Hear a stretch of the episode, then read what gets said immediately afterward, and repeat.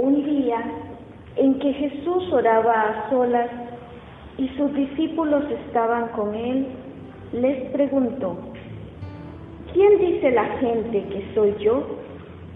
Ellos le respondieron, unos dicen que eres Juan el Bautista, otros Elías y otros alguno de los antiguos profetas que ha resucitado. Pero ustedes, les preguntó, ¿quién dicen que soy yo? Pedro, tomando la palabra, respondió, tú eres el Mesías de Dios. Y él les ordenó terminantemente que no lo dijeran a nadie.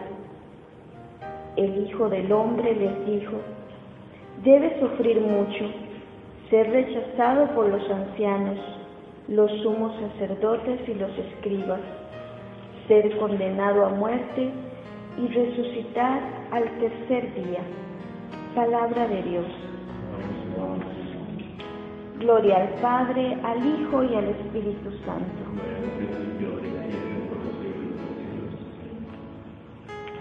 Buenos días, ¿cómo amanecieron todos? Qué dicha. Pues al iniciar las pautas de este día, me ayudaban mucho las palabras del Salmo 43, que es el Salmo de la liturgia de hoy. Específicamente, pues fui como eligiendo las que más llegaban a, a mi corazón. Tú eres el Dios de mi refugio. El altar de Dios, al altar de Dios me acercaré, al Dios de mi alegría. Jubiloso con arpa cantaré al Señor, mi Dios. Y estas palabras me hacían pensar en todas las vivencias que el Señor pues cada día me va regalando y en aquellos momentos donde realmente lo experimento mi refugio, mi descanso, mi seguridad. Y también pues momentos donde he pasado situaciones pues difíciles eh, de sufrimiento o, donde he experimentado mucha desolación, pero que también lo he encontrado a Él como mi refugio, ahí donde, donde encuentro un manantial de tranquilidad, donde encuentro, como decía la canción, ¿verdad? Mi compañero, mi amigo. Y es que justamente pues al lado de, del Señor, de su mano, cerca de Él, he ido descubriendo o he encontrado la alegría de saberme hija de un padre y saberme pues elegida por Él, valiosa a sus ojos. Descubrir que he sido amada desde siempre. Y esto pues por supuesto que le ha dado un sentido diferente a mi vida. Y se vuelve por fortaleza en los momentos de, de debilidad. Y justamente al profundizar en el Evangelio de hoy, que es Lucas 9, del 18 al 22, descubría de parte de Jesús dos invitaciones. La primera, pues era acrecentar mi relación con Él.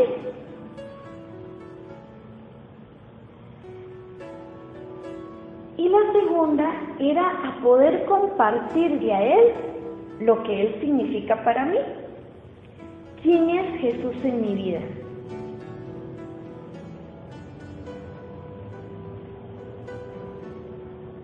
Al inicio de esta cita, pues se nos dice que Jesús estaba orando a solas, pero que sus discípulos estaban acompañándolo. Y me ha ayudado pues visualizar a Jesús disfrutando de esos espacios de intimidad con el Padre,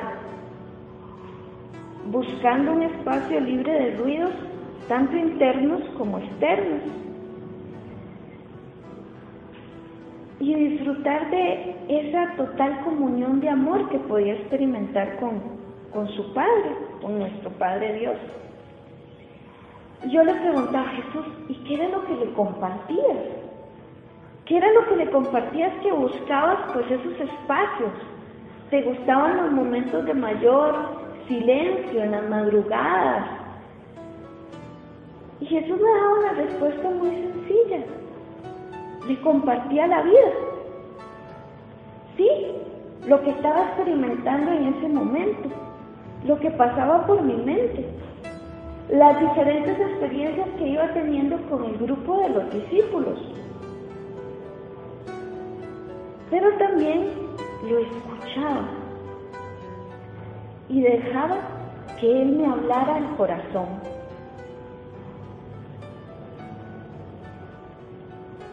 Y también me daba mucha curiosidad por los discípulos que lo acompañaban.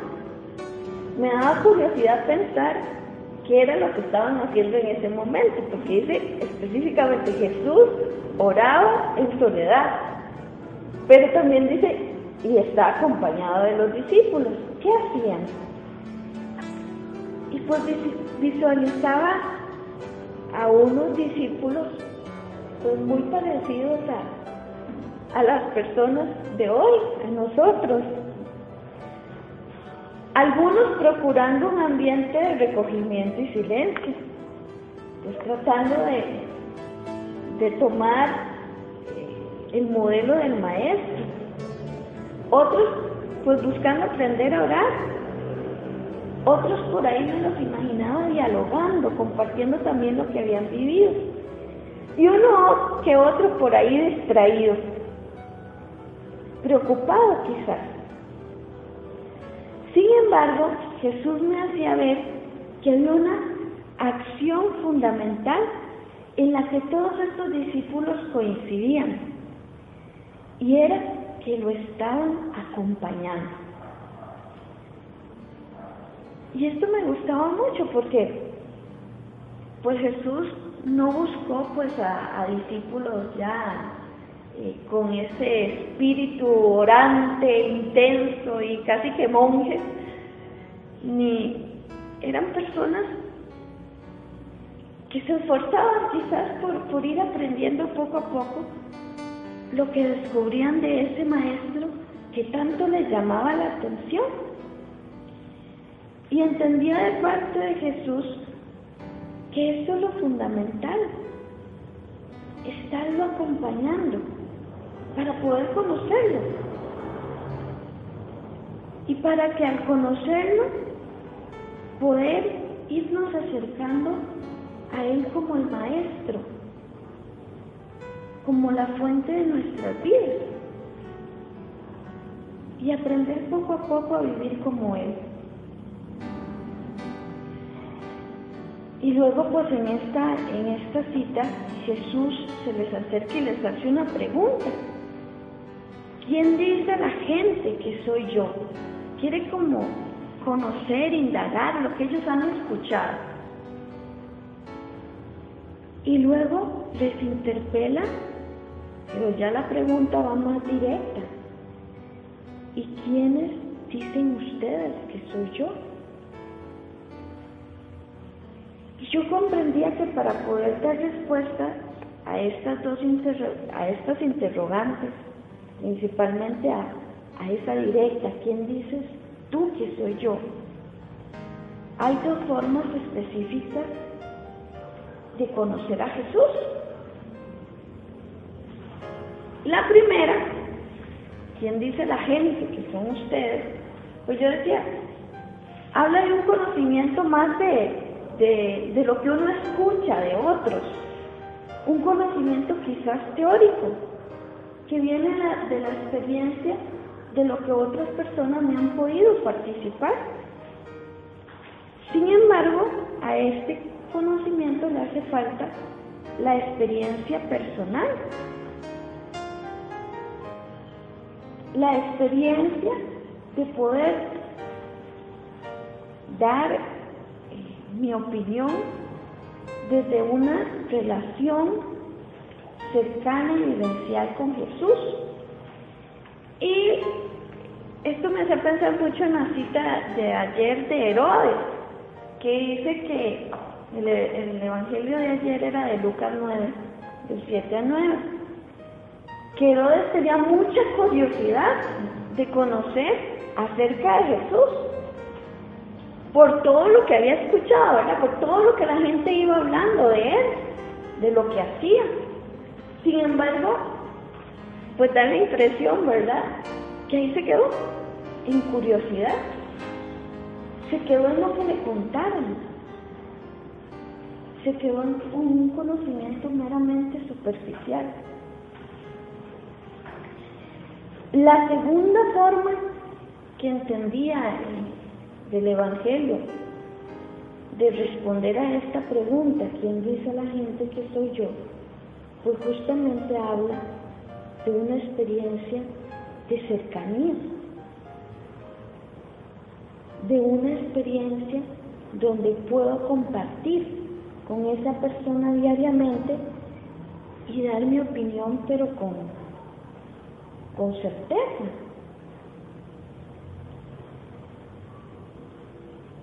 Y justamente pues me enfocaba en esto que dice la cita que los discípulos estaban acompañando a Jesús. Y pensaba, sí, claro, esto les da mayor propiedad para poder responder desde lo, desde lo que estaban viviendo. En la medida que cada uno había aprovechado esa oportunidad de conocer más y mejor al Maestro y de estar con Él.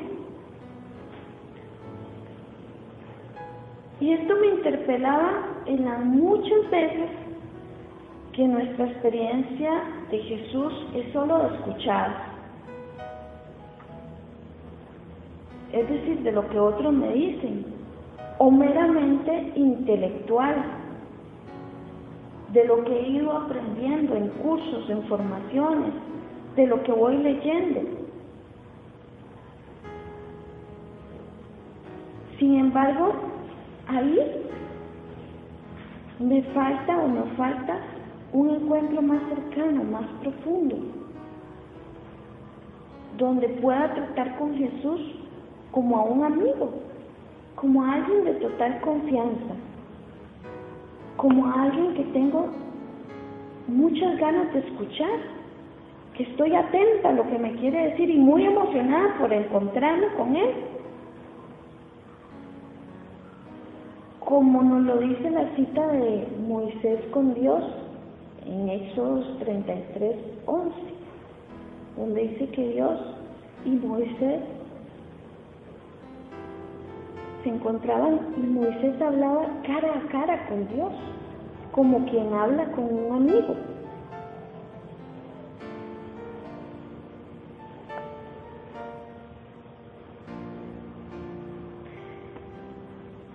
Y ante esta interrogante de Jesús, yo veía que, bueno, que Pedro, ¿verdad? Que es el que responde, tú eres el Mesías. Yo le pedía mucho a Dios que nos diera esa experiencia y que nos diera esa vivencia y la gracia del Espíritu Santo para poder proclamar y afirmar, Señor, tú eres el Mesías, tú eres el Hijo del Dios vivo en mi vida, en cada momento, en las circunstancias que paso. Tú eres mi Dios, tú eres mi refugio. Pero poderlo decir impulsados por esa fuerza del Espíritu y desde esa vivencia de cercanía con Él. ¿Cuál respuesta damos a cada, cada uno de nosotros ante este interrogante de Jesús?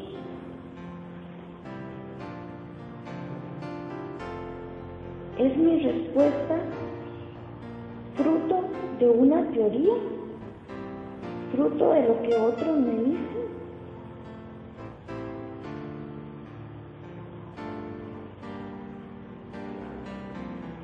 Ojalá que nuestra respuesta sea fruto de una relación cada vez más profunda, más cercana, de mayor confianza.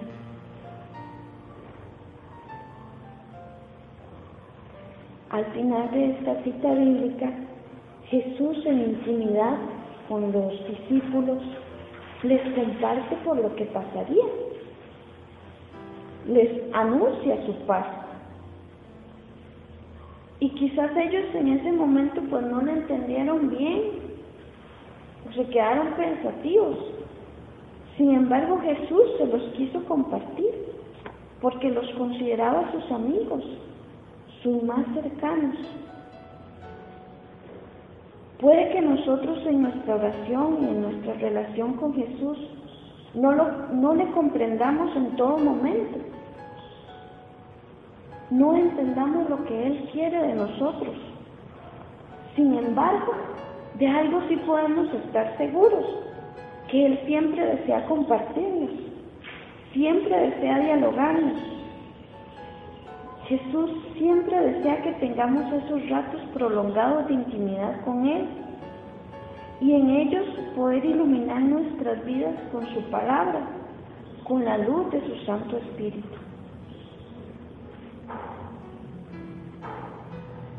Para pues continuar nuestra oración, quizá nos pueden servir hacernos estas dos preguntas. Mi respuesta ante la pregunta de Jesús es desde mi experiencia o es desde la teoría. ¿Qué me falta para tener una mayor relación e intimidad con Jesús?